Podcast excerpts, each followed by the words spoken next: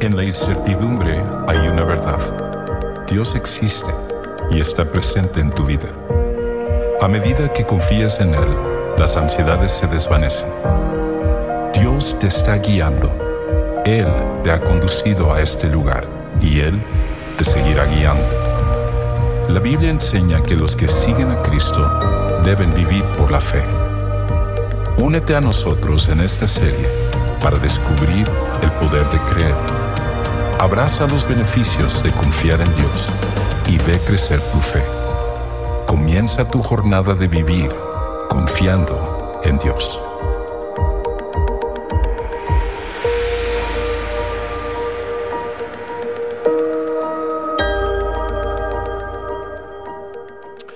Hola a todos, muchísimas gracias nuevamente por estar aquí, tomar este domingo para acompañarnos en medio de esta serie, en la cual ya estamos en la recta final. La próxima semana ya terminamos con esta serie que hemos estado estudiando durante las últimas semanas. Y lo que hemos estado haciendo es que hemos estado hablando acerca de la importancia y lugar clave que la fe tiene, sobre todo para tener una relación profunda con Dios. Y muchas veces nosotros pensamos que la fe es como una palabra simplemente religiosa, es una palabra mágica que solo algunas personas nacen con, con fe y otros no nacen con fe. Pero lo que hemos estado viendo en esta serie es que en realidad Dios ha puesto todos los medios para que tú y yo podamos no solamente tener fe, sino vivir con fe independientemente de lo que enfrentemos en la vida. Y hasta este momento hemos hablado acerca de cómo poder tener fe poder confiar en Dios en la vida cotidiana, en aquellas cosas con las cuales luchamos que pueden parecer pequeñas, pequeñas cosas que suceden en nuestro matrimonio, en la familia, en el trabajo, en el vecindario, en cualquier relación que nosotros tenemos. Nosotros necesitamos vivir confiando en Dios en cada una de esas cosas. Pero ¿qué sucede cuando llegan no cosas pequeñas, sino cosas grandes? ¿Qué sucede cuando llegan tragedias? Cuando llegan problemas inmensos, cuando llegan pruebas a nuestra vida. ¿Cómo poder enfrentar ese tipo de cosas cuando se aparecen en nuestras vidas? Una cosa que todos tendríamos que estar de acuerdo, independientemente de cuál sea tu posición, ya sea que tú seas una persona que te consideres un quizás escéptico, una persona que duda acerca de esto del cristianismo y la Biblia y, tienes muchas preguntas y, muchas críticas con respecto a todo esto, o que tú seas un seguidor de Jesús Cualquiera que sea tu posición o estás en algún punto en medio, hay una realidad para todos nosotros y es esta, que las pruebas son una realidad inevitable de la vida. Las pruebas son una realidad inevitable de la vida. No importa que tú tengas mucha fe en Dios o que no tengas fe en Dios, todos nosotros pasamos por pruebas en la vida. Y cuando una persona que no tiene fe en Dios atraviesa la prueba, la pregunta que se tiene que hacer es, ¿por qué estoy pasando por esto? ¿Y cuál es el propósito? Muchas veces es fácil pensar que el dolor y el sufrimiento en este mundo no tiene sentido y, es un caos.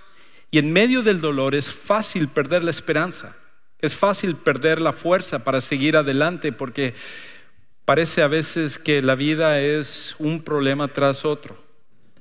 Para el seguidor de Jesús, nosotros también no podemos escapar de las pruebas y los problemas que existen en la vida. Muchas veces nosotros pensamos que si vivimos vidas ejemplares, si vivimos vidas morales, obedientes a Dios, eso automáticamente nos exenta de tener que pasar por, esos, por esas pruebas y esas tragedias. Y de alguna manera lo que hemos adoptado de una forma equivocada es que mientras más morales nosotros vivimos, entonces menos problemas y menos pruebas vamos a tener en la vida. Inclusive es, es al revés. Cuando nosotros vemos a una persona que está pasando por una tragedia, por una prueba, automáticamente nuestra naturaleza humana nos hace pensar, hmm, ¿quién sabe qué habrá hecho esta persona que Dios lo está castigando de esta manera?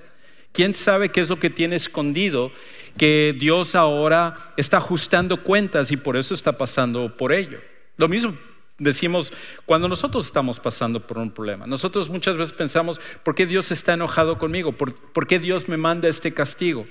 En, sin fin de ocasiones he tenido conversaciones con personas cuando han pasado por una tragedia, la muerte de un ser querido, la pérdida de un trabajo, una enfermedad severa donde ellos me hacen la pregunta, ¿por qué Dios está molesto conmigo? ¿Por qué Dios me está haciendo esto? ¿Por qué me está mandando esta prueba?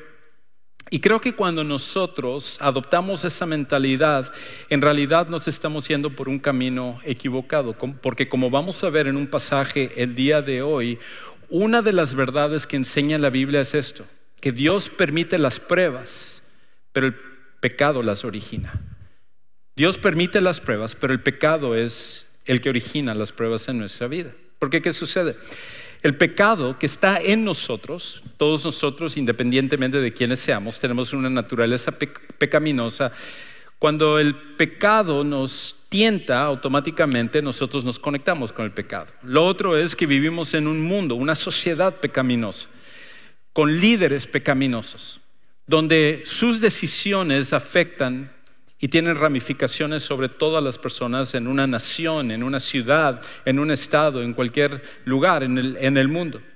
Y también, en adición a eso, tenemos un enemigo que se llama Satanás, el cual hace uso del pecado para lastimarnos y dañarnos.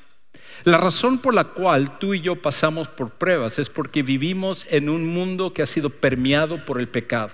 Y el pecado lo que hace es traer siempre destrucción y traer muerte. Dios no es aquel que está mandando una prueba para tratar de lastimarnos y, echarnos a perder la vida. Y de alguna manera se goza en nuestro sufrimiento y como que Él nos manda las cosas para ver qué es lo que vamos a hacer. No, de hecho Dios ya sabe exactamente lo que nosotros vamos a hacer. Las pruebas vienen porque nosotros vivimos en un mundo afectado por el pecado y el pecado siempre va a lastimar.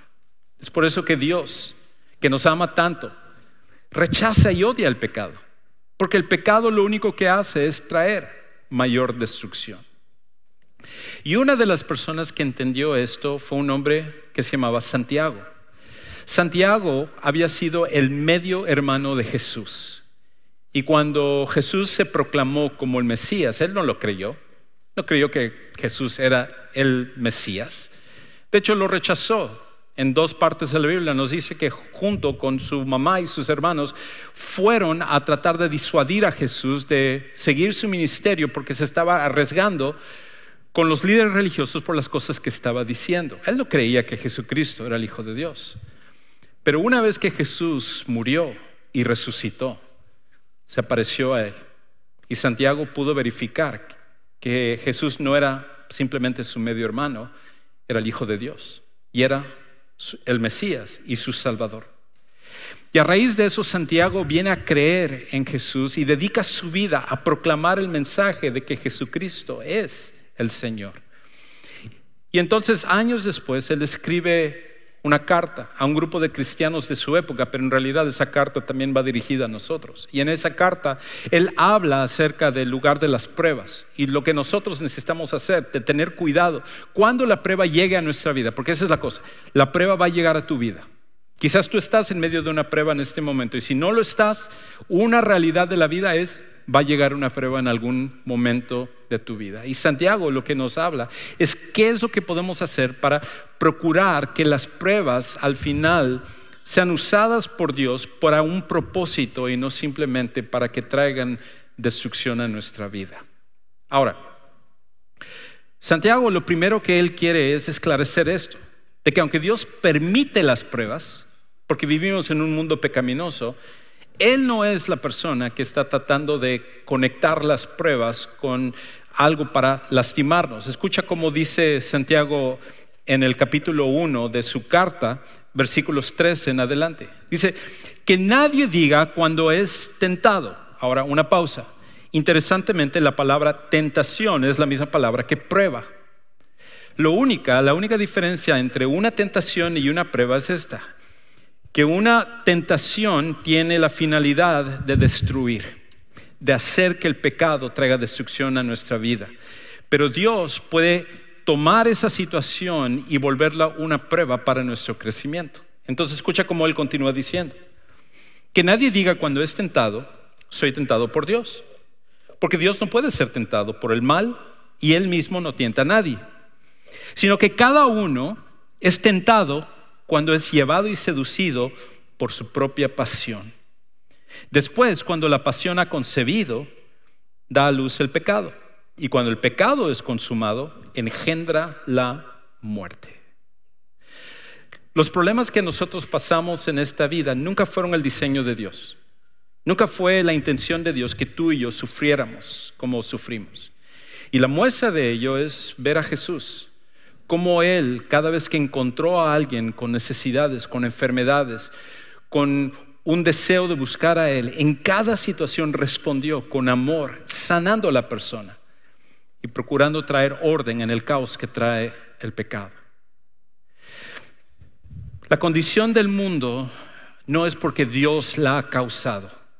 La condición del mundo es porque tú y yo y el resto de la humanidad escogimos el pecado sobre Dios. Y el problema es que el pecado siempre uno tendrá que pagar un precio muy fuerte para ello. Y, y al final, el precio es la muerte. Ahora, lo que Santiago nos va a ayudar a entender es esto. Que cuando llegue la prueba a tu vida, cuando llegue la prueba a mi vida, cuando caiga esa llamada de teléfono diciendo, fulano murió, o el médico llamando y diciéndote, los resultados son positivos, tienes X enfermedad y solamente te queda este tiempo de vida. O cuando llega la llamada a decirte, tu trabajo ya no existe porque la compañía se ha ido en una dirección diferente o la empresa se tiene que cerrar o lo que sea, cuando llegue ese momento a tu vida, una de las cosas que Santiago nos recuerda es esto, que algo paradójico puede suceder en nuestra vida, que en medio de las pruebas más severas podemos tener gozo. Y uno dice, ¿cómo? Gozo, es lo menos que yo estoy pensando cuando estoy en medio de un problema. Me acaban de llamar a decirme que perdí mi trabajo y yo digo, amén, gloria a Dios, y estoy con mis brazos levantados. Ninguno de nosotros hacemos eso. Nadie se goza en medio de sus problemas.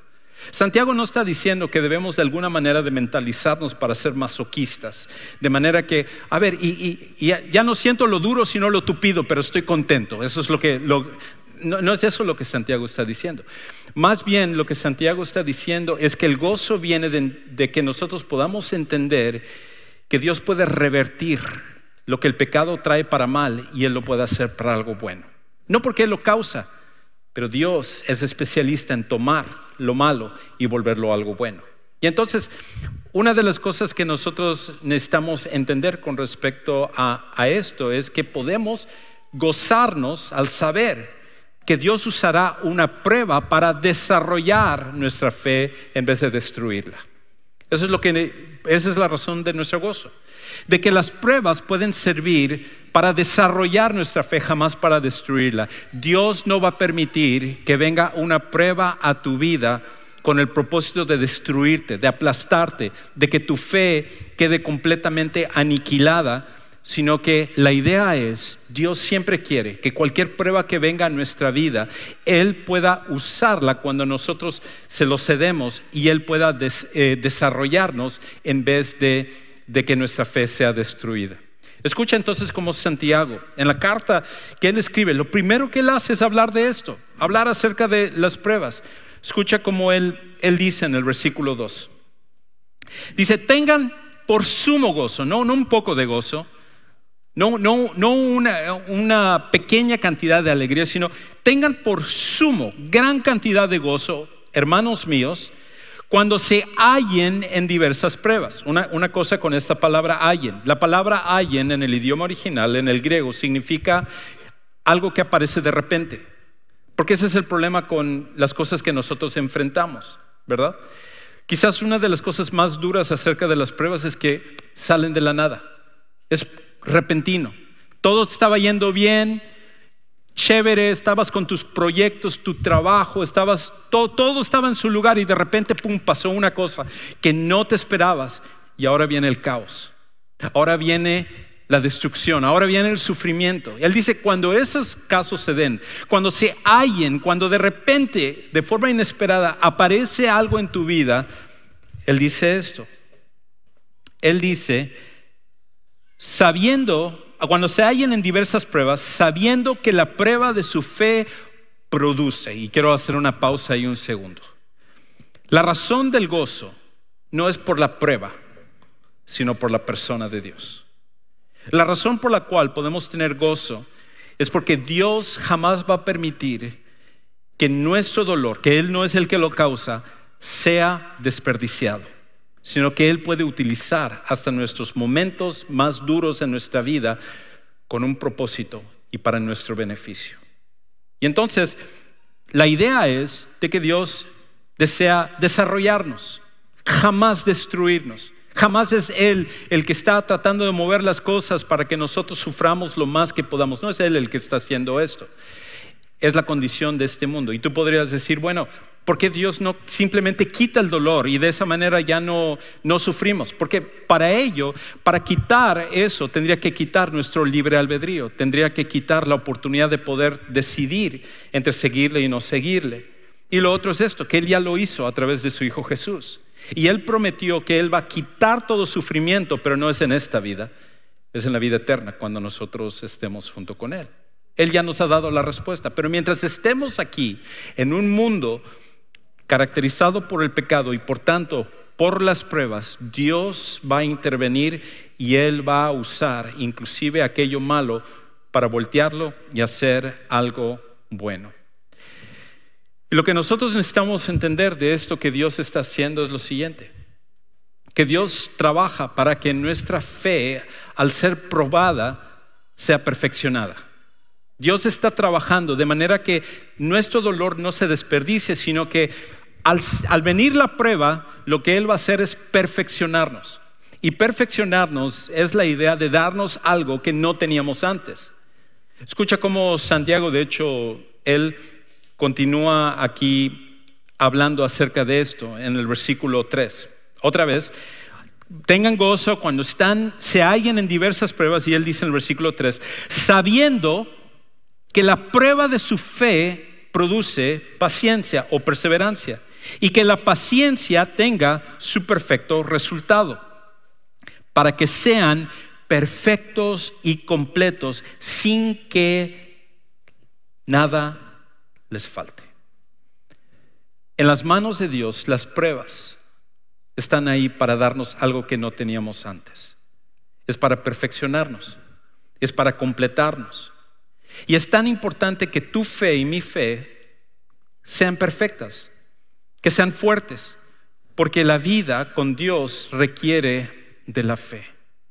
Y muchas veces no es hasta que llega la prueba que nosotros empezamos a entender la calidad de nuestra fe y lo que falta para que nuestra fe realmente pueda ser fuerte.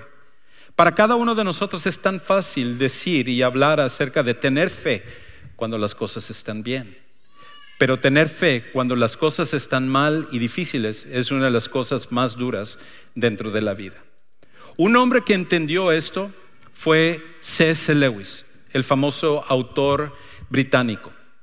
C.S. Lewis es considerado el defensor de la fe más importante del siglo XX, junto con los libros que él escribió como Mero Cristianismo y también las novelas eh, para niños, que en realidad no es solo para niños, sino para adultos también, de las crónicas de Narnia. Todo esto ha ayudado para que los cristianos se afirmen con el paso del tiempo.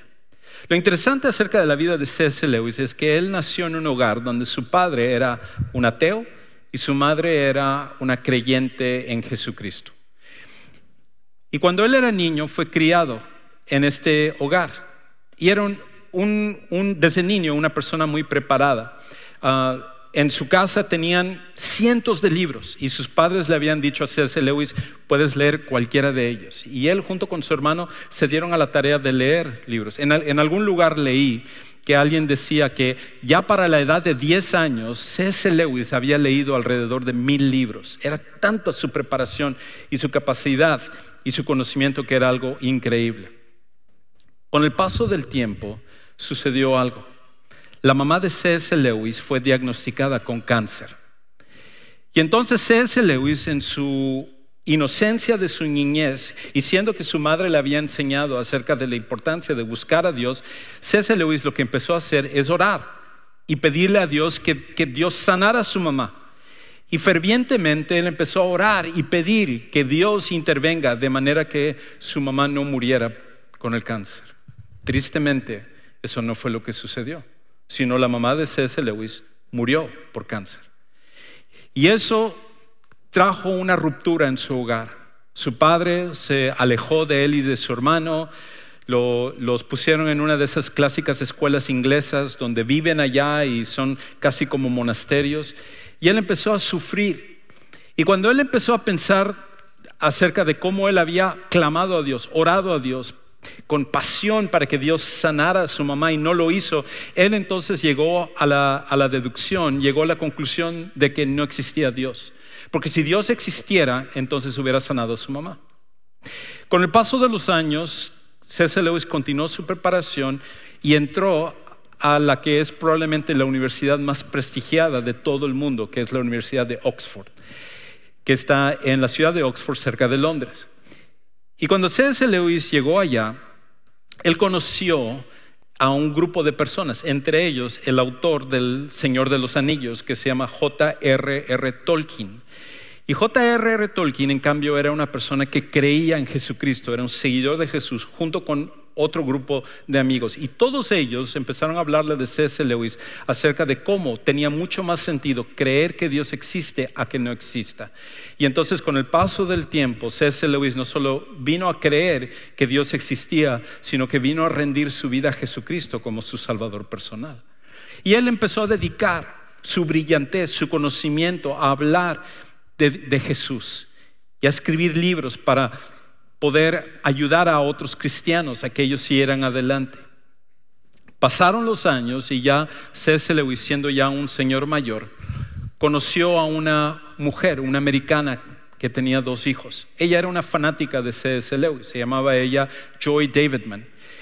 Y Joy Davidman, tanta era su admiración por C.S. Lewis que se mudó de la ciudad de Nueva York hasta la ciudad de Londres, a Oxford, para estar y conocer a, C.S. Lewis. Se habían mandado cartas por bastante tiempo y, se caían muy bien y entonces ella tenía mucha admiración. Ella era una escritora también muy inteligente. Cuando llega a, Inglaterra se hacen muy amigos y resulta que después de un tiempo de que ella está viviendo allá, su visa se había eh, expirado y ella tenía que salirse de Inglaterra pero ella quería quedarse allá. Y entonces C.S. Lewis decidió hacer algo, decidió casarse con ella para que ella pudiera quedarse y, sus hijos en Inglaterra. Y aunque él se casó más para ayudarla, con el paso de los años empezó lo que era una pequeña llama de amor que fue creciendo, creciendo, creciendo, de manera que C.S. Lewis se enamoró de, de Joy Davidman. Y entonces prácticamente adoptó a los hijos de ella. Pasaron algunos años y C.S. Lewis recibió otra noticia, que Joy Davidman ahora había sido diagnosticada con cáncer. Y él empezó ahora, como seguidor de Jesús, a orar por ella y pedir, junto con ella, ella siendo cristiana también. Pero a pesar de que había entrado el cáncer en remisión un poquito de tiempo, después regresó el cáncer mucho más agresivo y prácticamente acabándola.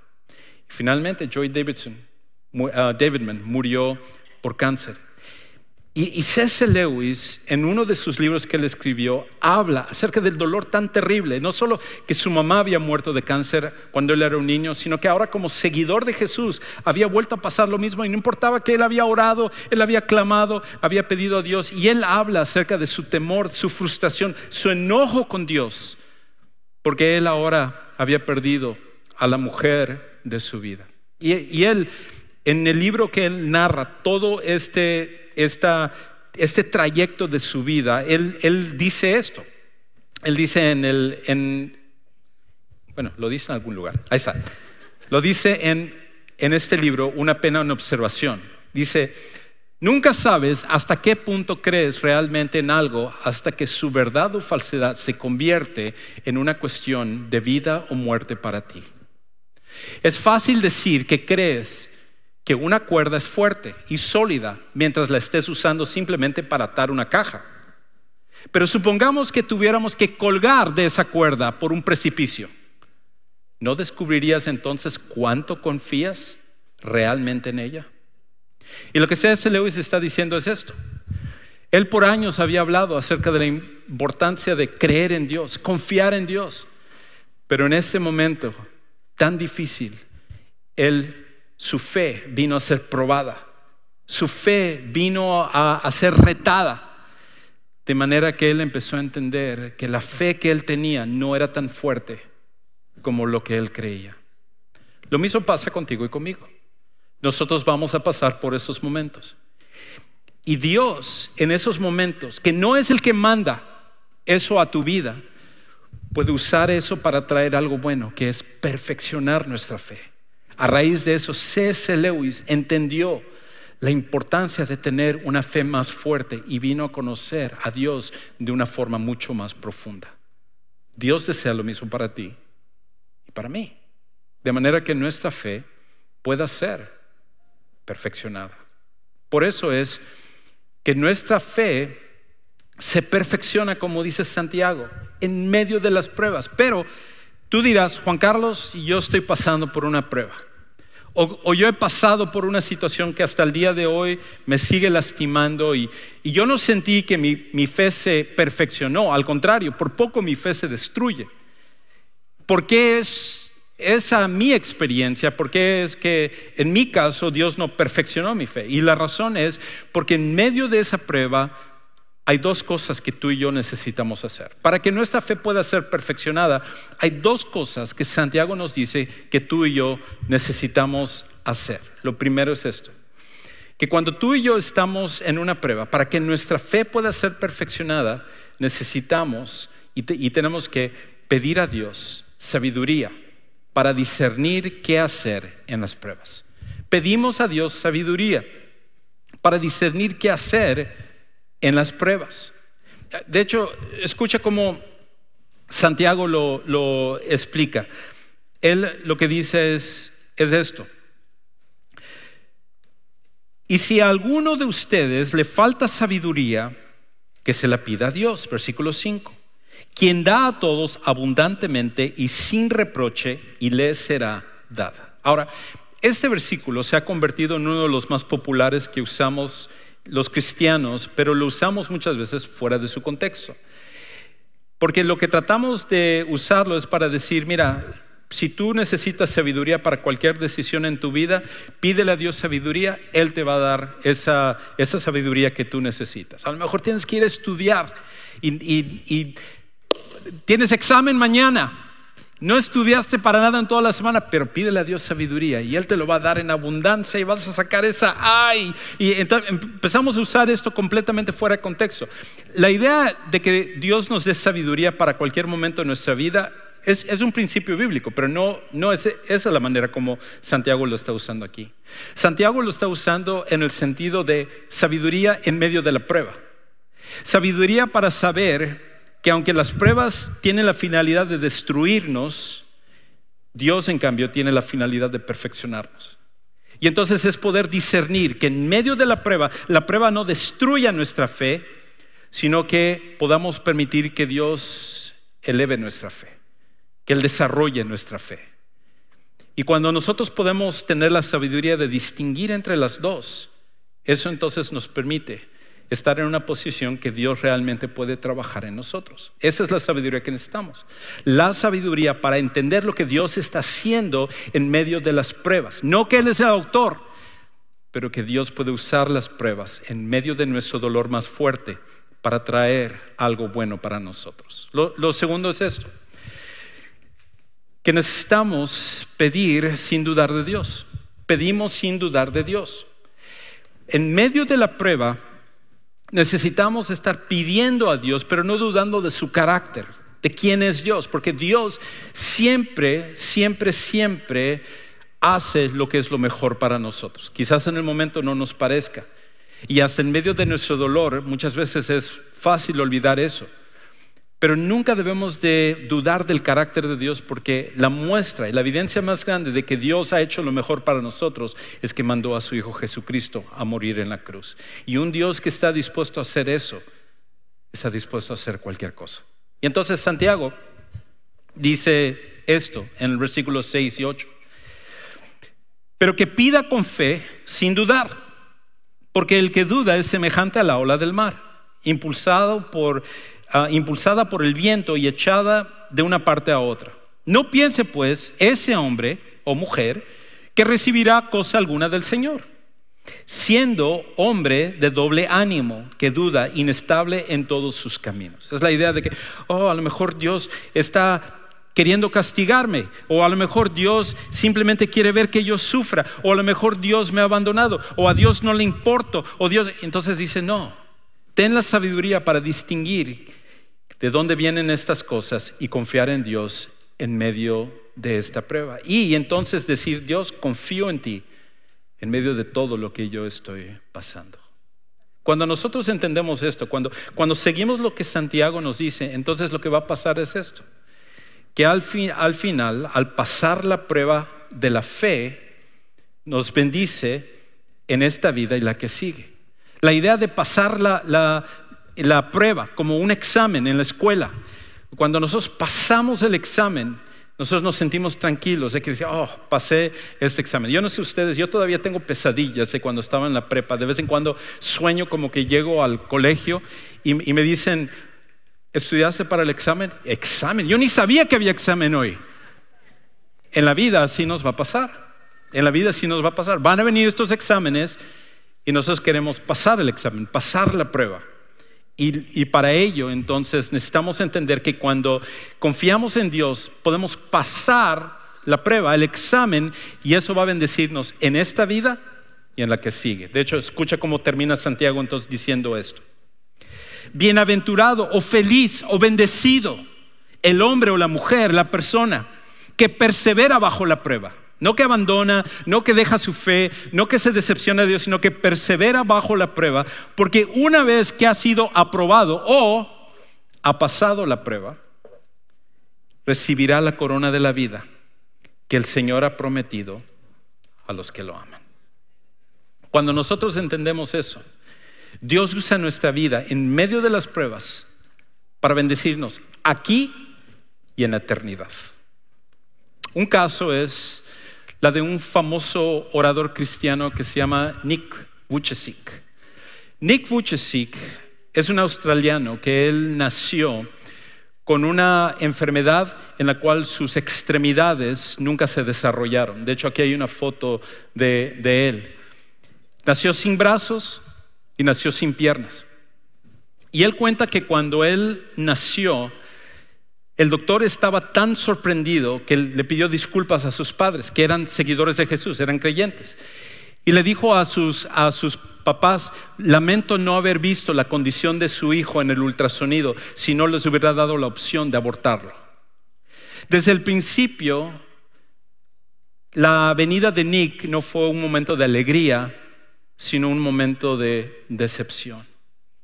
Y a medida que fue creciendo Nick y se empezó a dar cuenta acerca de sus limitaciones comparado con todos los demás, empezó a pasar por una época súper difícil. Las palabras de otros niños, la manera como la gente lo volteaba a ver como si fuera un monstruo, la manera como lo tildaban, el bullying en la escuela.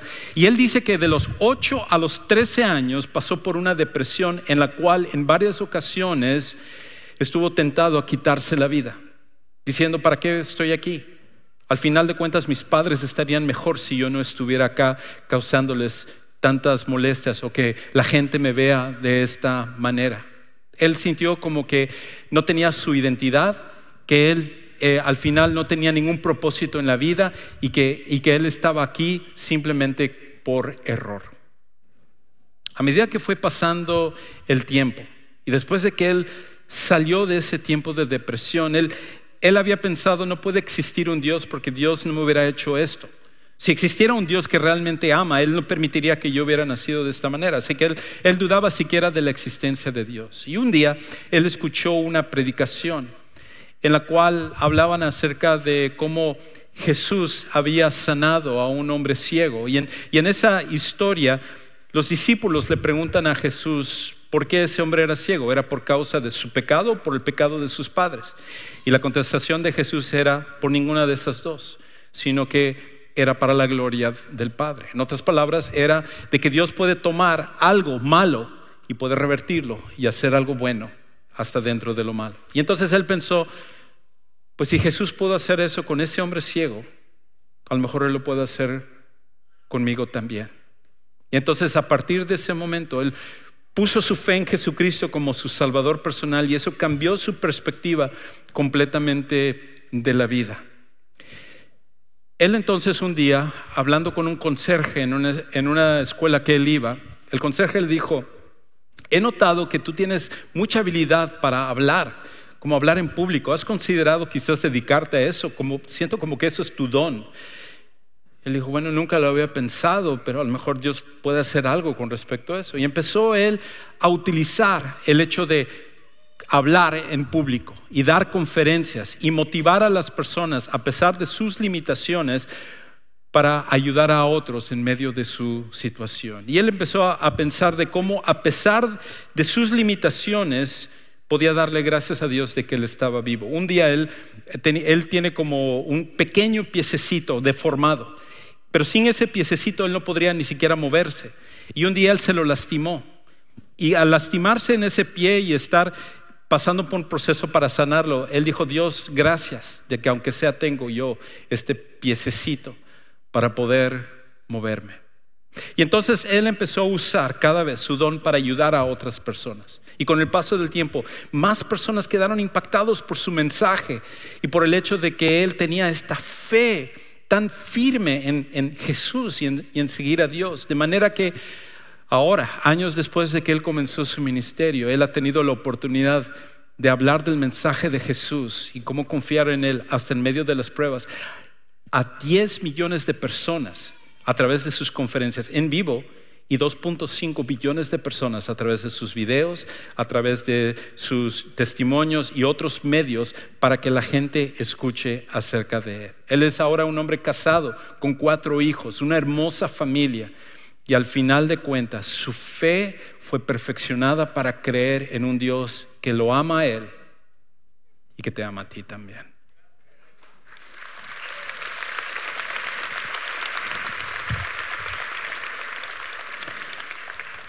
Dios quiere que tú y yo pasemos la prueba de la fe. Las pruebas no es para aplastarte, no es para destruirte, es para desarrollarte. Y aunque Dios no es el que lo manda, Dios lo puede usar para que tú y yo podamos entender lo mucho que lo necesitamos. ¿Cómo serían nuestras vidas si nosotros confiáramos de esa manera en Dios, hasta en medio de las pruebas más duras de nuestra vida? Quizás tú estás aquí y tú enfrentas tus pruebas solo, porque no crees en Dios. Pero Dios que te ama extiende su mano y Él te dice a ti, ven, confía en mí, confía en mi Hijo Jesús, para que por medio de Él yo pueda cambiar quién eres, perdonarte de tus pecados y darte esperanza en medio de cualquier prueba que tú puedas pasar en esta vida y luego la paz que yo te voy a dar en la vida que sigue. Cuando nosotros entendemos eso, cambia por completo nuestra vida. El día de hoy nos encantaría que tú pudieras tomar esa decisión. Por eso, terminando este servicio en unos momentos, la puerta de atrás, hacia tu derecha, tenemos un lugar que llamamos Centro de Siguientes Pasos. Y ahí queremos ayudarte a tomar esa decisión. Quizás necesitas el día de hoy oración, porque estás pasando por un momento muy fuerte, una prueba muy fuerte. Estamos aquí para ayudarte en medio de eso. Padre Celestial, gracias. Gracias porque tú eres un Dios increíble. Porque a pesar de que vivimos en un mundo afectado por el pecado, por nuestro pecado, por nuestras decisiones colectivas de toda la humanidad, lejos de abandonarnos como lo merecemos, tú nos amaste. E inclusive tú intervienes para usar las pruebas en nuestra vida para un propósito aún mayor. Perfecciona nuestra fe. Ayúdanos a confiar en ti y que en todas las cosas nosotros te demos toda la gloria y toda la honra. Y oramos esto En el nombre de nuestro precioso Salvador Jesucristo.